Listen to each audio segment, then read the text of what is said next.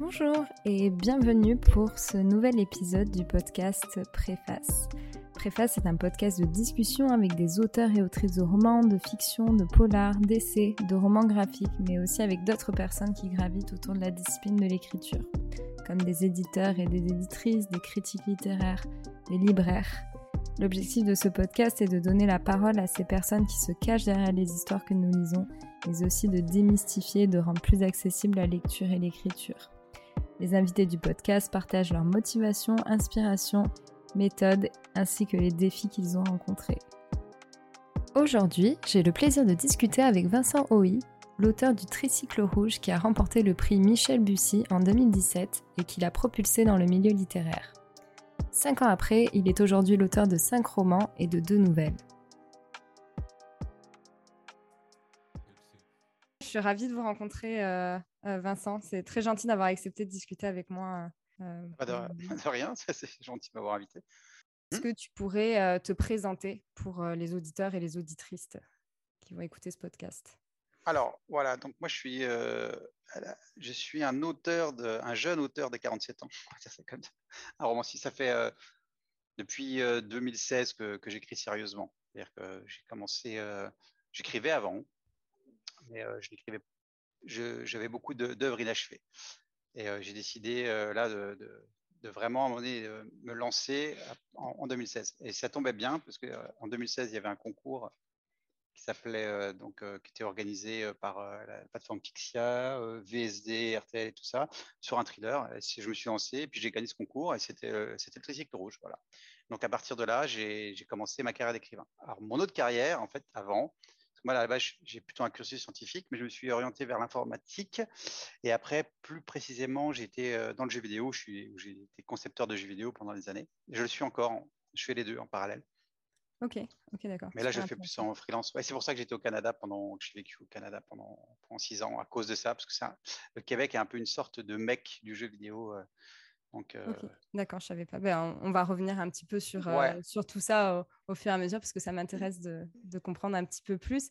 Et si on remonte un petit peu le temps, euh, quel genre d'enfant, quel genre d'enfant tu étais? Oh ben, dans la lune, curieux un peu en avance. J'ai su lire avant de, d'apprendre à lire en fait. Ok, d'accord. Donc plutôt précoce. Ouais, j'étais un peu, j'étais assez. Puis après, j'étais aussi. Alors, il y avait, il y avait le corollaire de tout ça, c'est-à-dire que j'avais des facilités, on va dire, d'apprentissage, mais j'étais aussi extrêmement euh, feignant, mais si, c'est un peu ça. Quoi. je, je, sélectionnais les, les, choses qui m'intéressaient. Le feignant intelligent. ouais, c'est ça, c'est un peu ça. Il ça. faut que je remonte ma moyenne. Ok, on va bosser un petit Et donc, du coup, tu, tu, lisais quand tu étais, tu lisais quand tu étais enfant, tu lisais beaucoup ou, Oui, euh, alors, oui, alors voilà, euh, évidemment, gros lecteur. puis, j'ai premier, mon premier coup de foudre, on va dire, c'était avec Bilbo et Hobbit.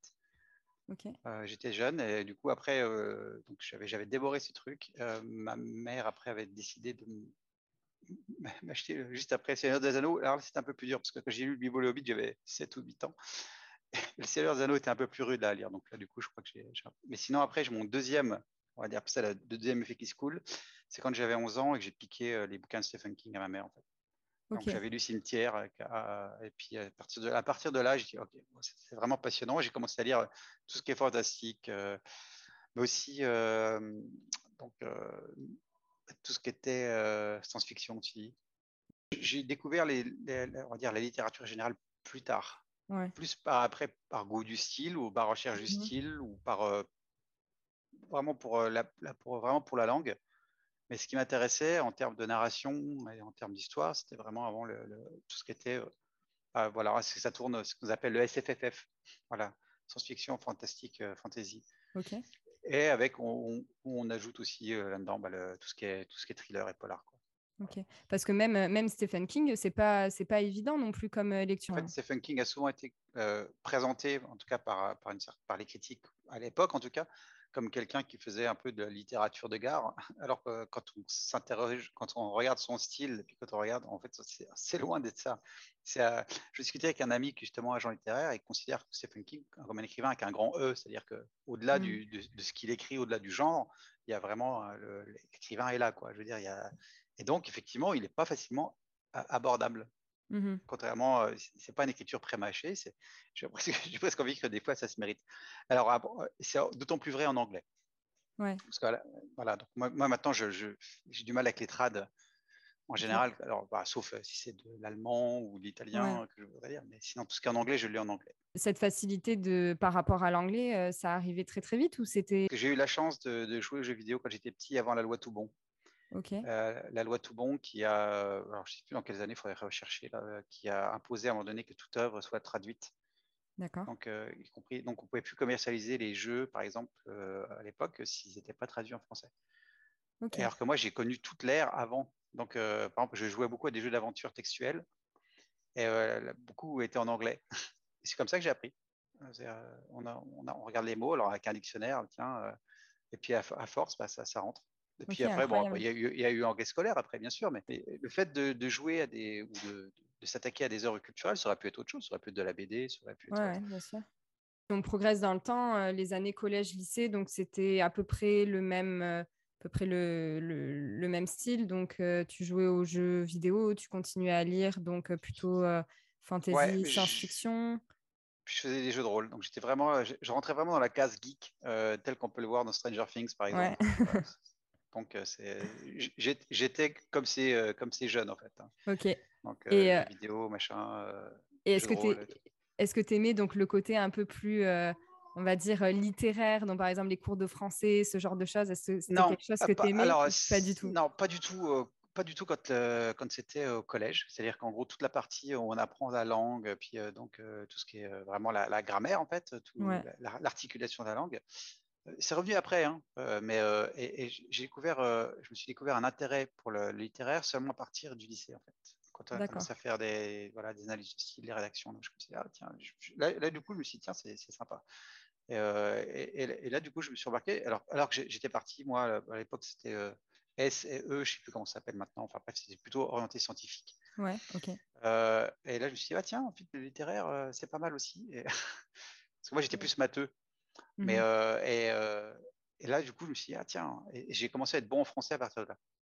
Par rapport à 18 mmh. ans, moi, j'ai tout regretté. Je voulais, je voulais faire, merde, je vais faire une école de musique maintenant. Parce que j'étais passionné par la musique. Du coup, après le bac, qu'est-ce, que, qu'est-ce qui s'est passé pour toi? Qu'est-ce que, qu'est-ce que tu as fait? Donc, tu n'as pas fait l'école de musique, même si tu voulais faire ça? Non, j'ai pas fait l'école de musique. J'ai pas fait. j'étais pris. en fait, à la sortie du, du, truc, je n'avais pas un, on va dire un, un dossier hyper carré, mais bon, j'étais, je, dans les 13 de moyenne, mais j'étais quand même pris en maths sup. Donc, euh, mais du coup, c'est là que la fainéantise rentre en jeu. C'est qu'en maths sup, euh, euh, j'avais regardé, et dit, oh, il y a 40 heures, en plus on doit faire l'école les samedis. Je dis, oh, j'ai plutôt aller en fac de sciences en fait, parce que maths sup, ça. Donc j'ai décidé d'aller en fac de sciences, et donc je, pour un cursus maths physique. Et, et là, ça a été la cata j'y allais pas.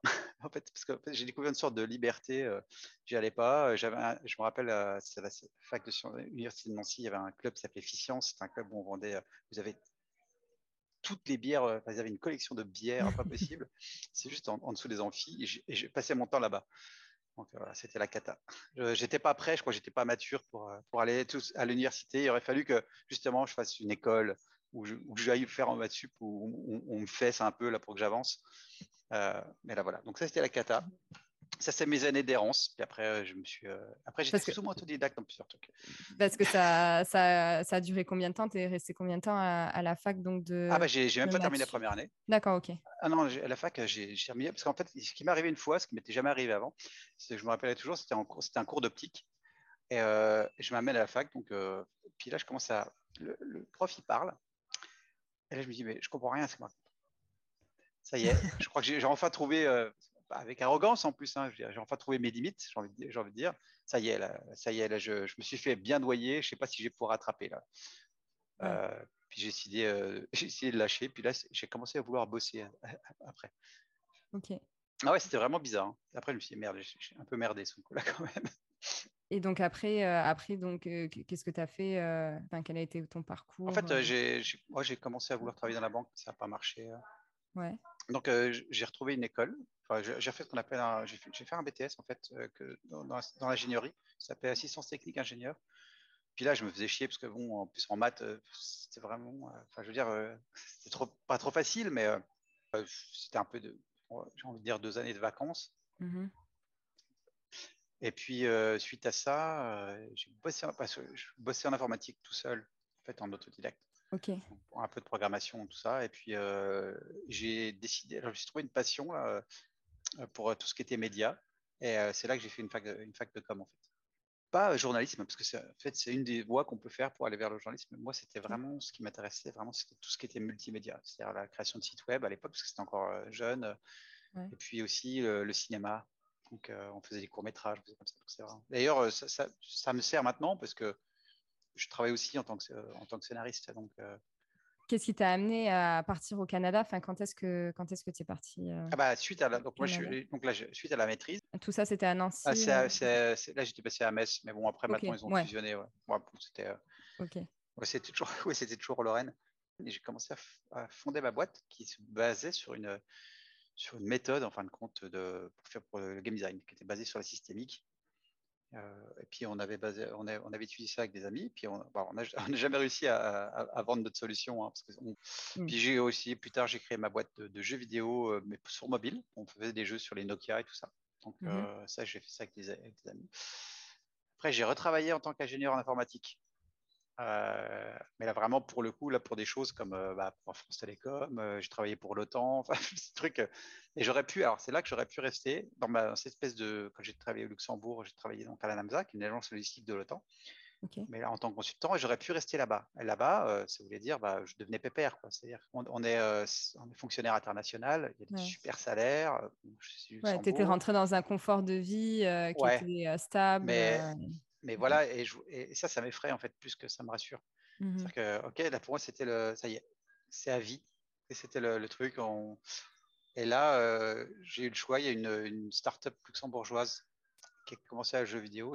J'ai postulé direct, j'ai été pris. Et là, on était 400 profils dans le monde à ce moment-là. Donc, euh, c'était pas énorme. Ce qui fait qu'après, j'ai pu trouver du boulot au Canada. D'accord. On est parti de, de là, c'était en 2012. Ok, d'accord. Euh, et, donc, est-ce que c'était c'est au Canada que tu as écrit euh, le Tricycle rouge, le premier roman? Oui, tout à fait. Ok.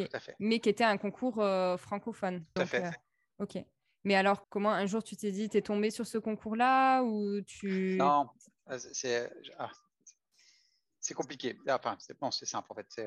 donc, je travaillais comme je travaillais toujours en, tant que game designer au Canada. Et puis, moi, mais quand je suis venu au Québec, j'étais, je faisais 30 kilos de plus. Hein.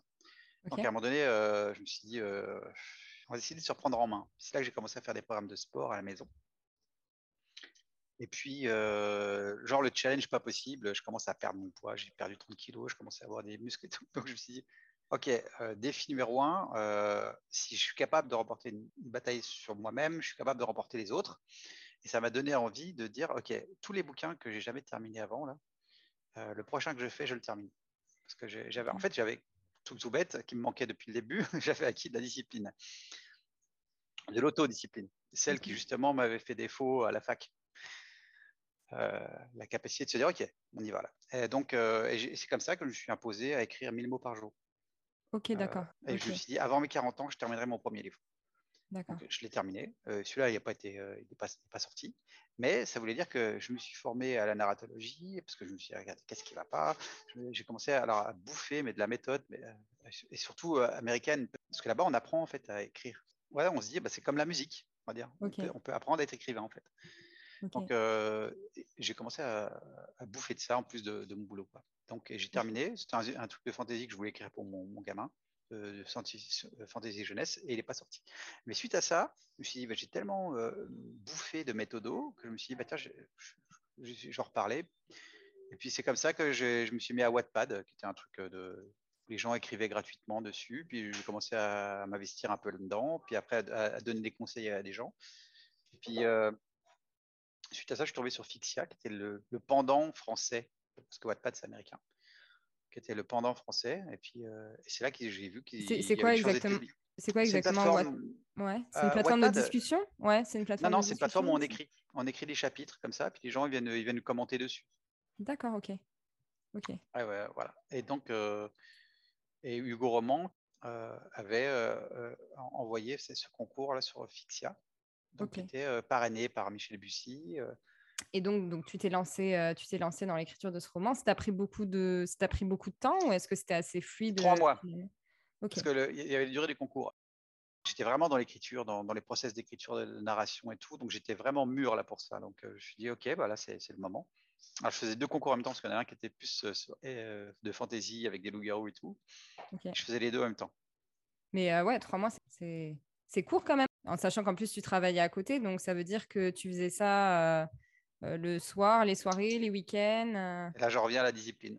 C'était frénétique, obsessionnel, tout ce qu'on veut. Quoi.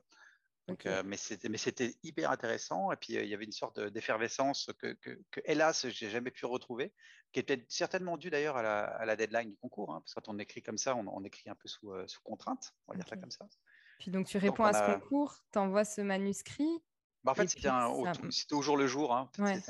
c'est un, concours qui se, on doit écrire des chapitres tous les jours d'accord ok et à la fin oui j'étais sélectionné et puis par les finalistes puis après voilà c'est comme ça que j'ai eu le prix Ok, super. ça, ça a lancé ma carrière en fait, parce que c'est super bien vendu le tricycle rouge.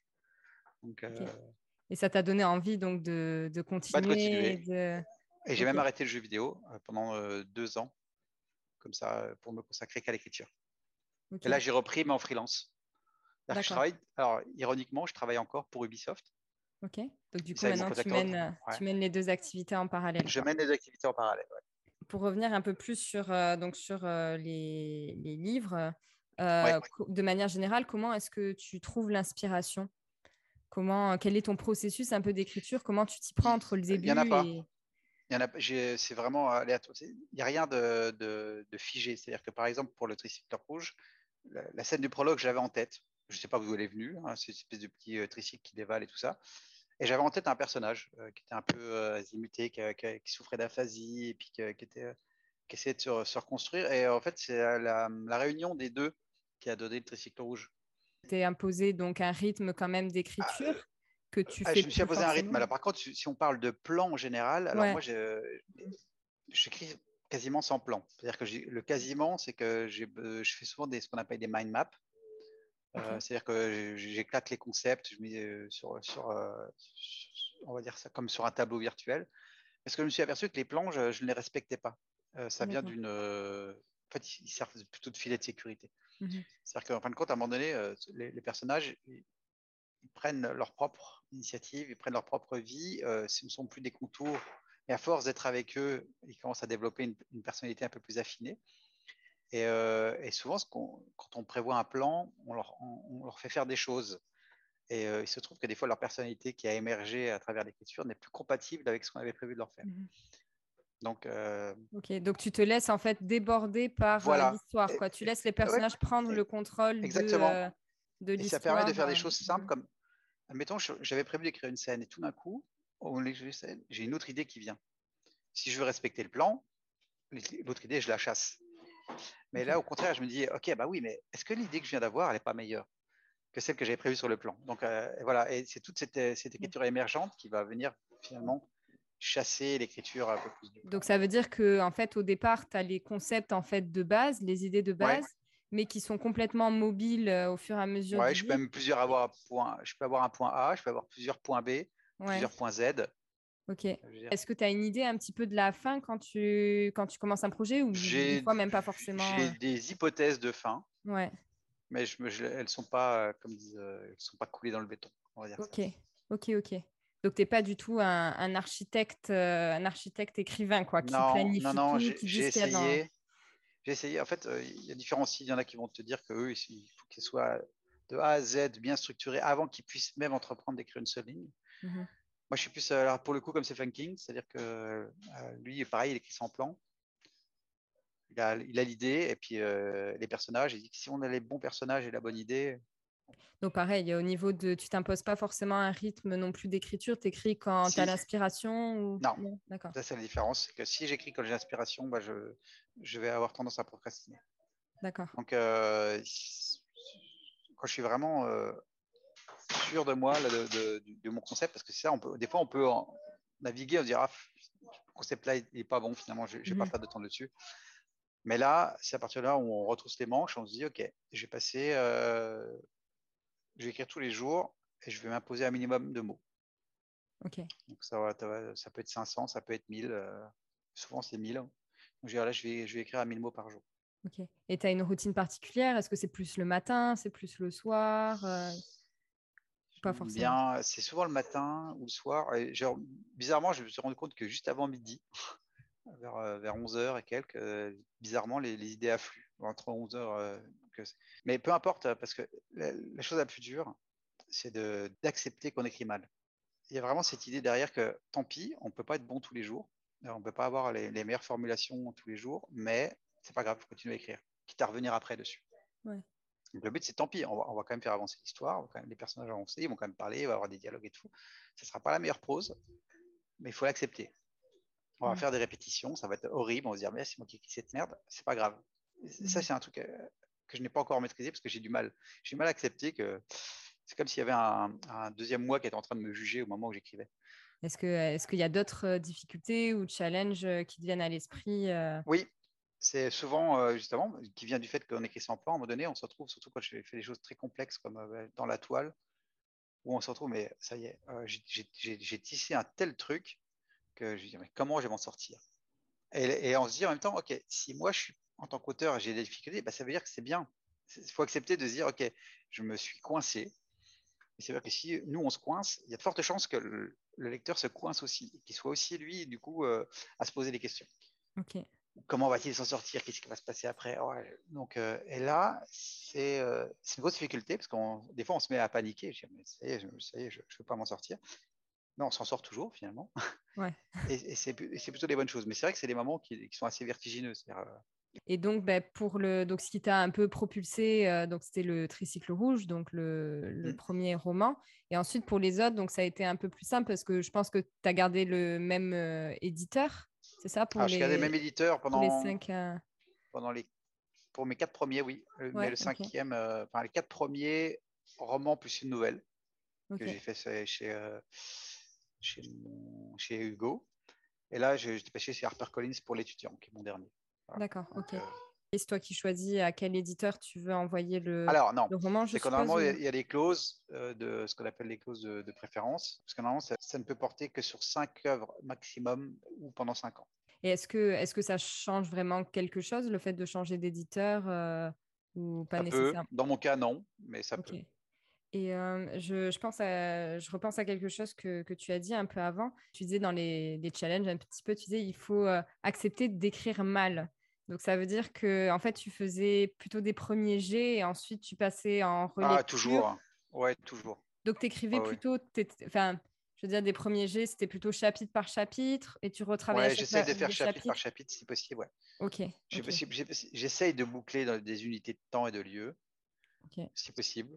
C'est pas toujours le cas. Des fois, et alors, le top, c'est peut-être même des fois, pour se donner du courage, si on termine un chapitre, c'est d'avancer un peu dans le chapitre suivant. Comme ça, on n'a pas l'impression de repartir depuis le début. Est-ce que, t'es- est-ce que tu as eu euh, un ou plusieurs mentors, des personnes qui t'ont poussé, motivé, qui ont cru en toi ou qui t'ont vraiment euh, inspiré particulièrement dans, dans cette activité Ah bah disons que ça, ça vaut le coup, par exemple, euh, ma, ma- femme en moi, elle m'a pas mal poussé, justement. Hmm. Donc, euh, puis c'est elle qui a commencé toutes les séances de sport avant moi, tout ça. Donc, effectivement, tout ça, ça a joué. En fait, tout ça, ça a contribué à, à, à me faire, à, me pousser, en fait. Voilà, donc, euh, Ouais. ouais. J'ai une autre question. Est-ce que tu as souvent l'occasion de rencontrer tes lecteurs ou tes lectrices et Les salons en 2020, euh, 2021, pas trop. Ouais, Euh, c'est bien. puis sur 2022, je n'ai pas fait énormément non plus. Euh, j'ai fait les quais du Polar en 2022. Je crois que puis ici, un salon à Dijon aussi, qui était vraiment très bien. Quel effet ça produit un petit peu, enfin, de rencontrer ses lecteurs, ses lectrices? Ça doit être Alors un ça, peu particulier. euh, ouais, non, c'est euh, super. C'est que je, je, je trouvais- parce qu'à un moment donné, quand on le sort, le récit nous appartient plus. Donc c'est c'est vraiment top de rencontrer des gens qui ont, qui ont lu puis qui nous parlent des personnages et tout ça. Donc ça, c'est vraiment bien. On va commencer les petites questions, euh, les petites questions de la fin. Mm. Euh, est-ce que, tu as un projet d'écriture en ce moment? Et est-ce que tu as d'autres projets autres Ouais, j'ai un thriller qui est en sommeil, mais sinon là, je, je suis plus sur un projet de littérature générale. C'est-à-dire que c'est pas de la science-fiction, c'est pas du thriller, c'est pas. D'accord. Je suis plus sur un projet de- d'écriture un peu plus personnel, on va dire. Ok, Donc un nouveau genre, donc un nouveau défi sur un Ouais, genre. je suis même pas euh, sûr que je vais, je suis même pas sûr que je vais le sortir sur mon nom d'ailleurs. Parce que ça va être tellement différent que j'ai forcément le sortir sous pseudo. C'est pas dérangeant ça de, enfin c'est tout à fait possible en fait de publier sous plusieurs noms en fait en tant qu'auteur? Il y a différentes écoles. Il y en a qui disent que oui, parce que ça, ça permet de, bah, de, de, compartimenter, de, segmenter ces, styles. Parce que si je devais écrire de la romance, euh, ben, en fait, compte, si on voit mon nom, puis qu'on va dire, bah, tiens, j'ai acheté le dernier Vincent, oui. Ah, mais c'est de la romance, en fait. Qu'est-ce qu'il nous a fait? Est-ce que tu as des recommandations littéraires euh, à, faire, un livre, une bande dessinée, quelque chose qui t'a particulièrement plu? Moi, il y a, il y a un bouquin, c'est presque une bible, en fait, j'ai envie de dire, sur lequel je reviens souvent, c'est L'élégance du hérisson de Muriel Wardel. Mmh, je l'ai lu. Ça n'a rien à voir avec, euh, ce que j'écris, mais euh, en fait, euh, je ne sais pas pourquoi, j'ai une, affection particulière sur ce livre et j'y reviens souvent. Ah, sinon, j'aurais dit, pour moi, le, le, meilleur King que j'ai lu, pour moi, c'est Maisel. Merci. Je mettrai, euh, je mettrai les liens de toute façon dans le, mmh. dans le descriptif là, de, de l'épisode pour que les gens puissent euh, aller voir. Euh, si tu pouvais entendre une ou plusieurs personnes à ce micro, qui est-ce que tu aimerais bien entendre? George Martin et Stephen King. Ok. voilà, t'as du boulot. Hein. Trop défi, ouais. ouais, ouais. c'est ça. Trouver son agent, passer... non, mais c'est comme ça que ça fonctionne. ça va être dur de l'attaquer en direct. Non, non, c'est sûr. Alors, une question un peu plus ouverte, on va dire. Euh, qu'est-ce que représente l'objet du livre pour toi? Et est-ce que tu penses qu'avec les tendances de lecture, c'est dématérialisé euh, avec les liseuses, est-ce que tu crois que le format papier pourrait, bon, peut-être pas tendre à disparaître, mais euh, que ça devienne moins. Alors, je, peux entrevoir effectivement une diminution, une disparition, j'aurais quand même du mal. c'est peut-être moi, ce qui, avec le côté nostalgique qui parle en même temps, donc il euh, n'y a rien de, détaillé derrière euh, scientifiquement quand je dis ça. Hein. Maintenant, moi, euh, personnellement, je prends une liseuse, je préfère les livres papier. J'ai toujours préféré les livres papier, mais je prends une liseuse. Pourquoi? Parce que j'ai pas arrêté de déménager. Donc, voilà, c'est qu'à la fin, les, les bouquins, bah, c'est chiant à déménager. je, je voyage souvent. Mais sinon, moi, je, préfère, je préférais toujours le contact du, papier. Et aussi la nostalgie. Moi, j'ai grandi avec des livres. Je n'ai pas grandi avec des liseuses. Et euh, pour la question ben, signature euh, du podcast, c'est euh, les deux questions, on va dire. Comment est-ce que tu pourrais donner le goût de la lecture à quelqu'un qui ne lit pas? Est-ce que ça t'est déjà arrivé ou est-ce que... Alors oui, et, et je dirais, en fait, il faut essayer de voir quels sont les centres d'intérêt de cette personne. Par exemple, ça peut être ça peut être, euh, par exemple, est-ce qu'il aime les films, certains films, certains? Et là, je, l'orienterai plus facilement vers, des auteurs qui sont euh, faciles d'accès, on va dire, et euh, qui correspondraient à leur style. Par exemple, ça peut être très bien de la science-fiction, de la fantasy, des choses comme ça. Ne pas hésiter à commencer par du genré, et après, plus tard, on peut, avoir, on peut développer un goût pour la littérature elle-même, plutôt que pour le genre. Pourquoi on aime lire? Donc, c'est poser la question pourquoi on aime lire? Alors, quand on fait du jeu vidéo, par exemple, on, le sait pourquoi les, gens euh, ils continuent à jouer, ils aiment jouer. Euh, c'est parce qu'en en fait, on, leur propose un challenge et qu'on vient finalement euh, sécréter de la dopamine et qui est dû en fait à un atavisme qu'on avait, qui était la récompense d'avoir ramené de la bouffe quand on était homme des cavernes. Et puis donc, la, ah, ça y est, on, a réussi. Et ben, en fait, quand on, en a un jeu vidéo, et puis qu'il y a un, challenge, et puis qu'on réussit, on a cette même dopamine, parce que le cerveau, il ne sait pas qu'on n'est pas en train de chasser le mammouth.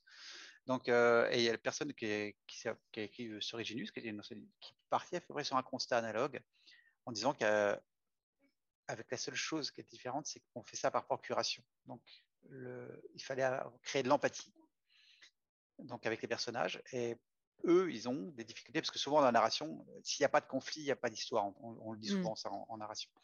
Donc, euh, et ils ont des conflits, ils ont des résolutions de conflits, et du coup, on a aussi cette récompense qui vient, qui vient nous donner la satisfaction de lecture.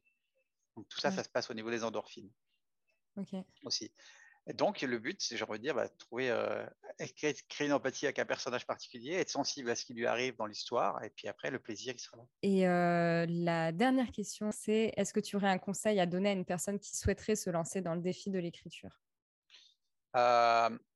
Oui, qui n'hésite pas à, lire des, méthodes. Bah, déjà, lire. Déjà, si on veut se lancer dans l'écriture, il faut c'est lire, point final. Il faut lire. Euh, et deux, euh, c'est, euh, il y a beaucoup de méthodes qui existent, qui, sont sur soit comment on raconte des histoires, soit même comment on améliore son style. Alors, ça dépend pourquoi. Est-ce qu'elle veut écrire pour elle ou est-ce qu'elle veut écrire pour être lue et donc obtenir mmh. un éditeur hein, donc, Mais même dans tous les cas, c'est qu'elle n'hésite pas à, trouver, à, trouver des ouvrages plutôt que de se lancer tout de suite. Parce mmh qu'elle elle, elle, va trouver matière là et, ça va lui faire, ça va démystifier déjà l'acte d'écriture. Si certaines personnes qui écoutent ce podcast veulent te contacter, est-ce qu'il y a une plateforme particulière que tu bah, préfères ou... Je suis sur Facebook, je suis aussi sur Instagram. ok. Puis au pire, il y a même l'adresse mail de mon, site. Mon site il est mort, il faut que je le refasse. Bah, écoute, euh, merci beaucoup en tout cas d'avoir pris le temps de, discuter avec moi et d'avoir répondu à toutes mes questions. Euh, j'espère que bah, tu as passé quand même aussi un, bon moment à discuter. Merci hein. et puis euh, bonne journée. Hein. Merci, toi aussi. À bientôt. Au revoir. Au revoir. Ciao.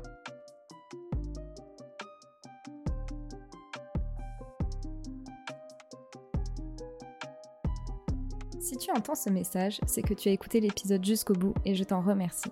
J'espère que celui-ci t'a plu et inspiré. N'hésite pas à partager, commenter, noter ou même à me contacter sur Facebook, Instagram ou par email. Tous les liens se trouvent en description du podcast. Je te dis à très bientôt pour un nouvel épisode.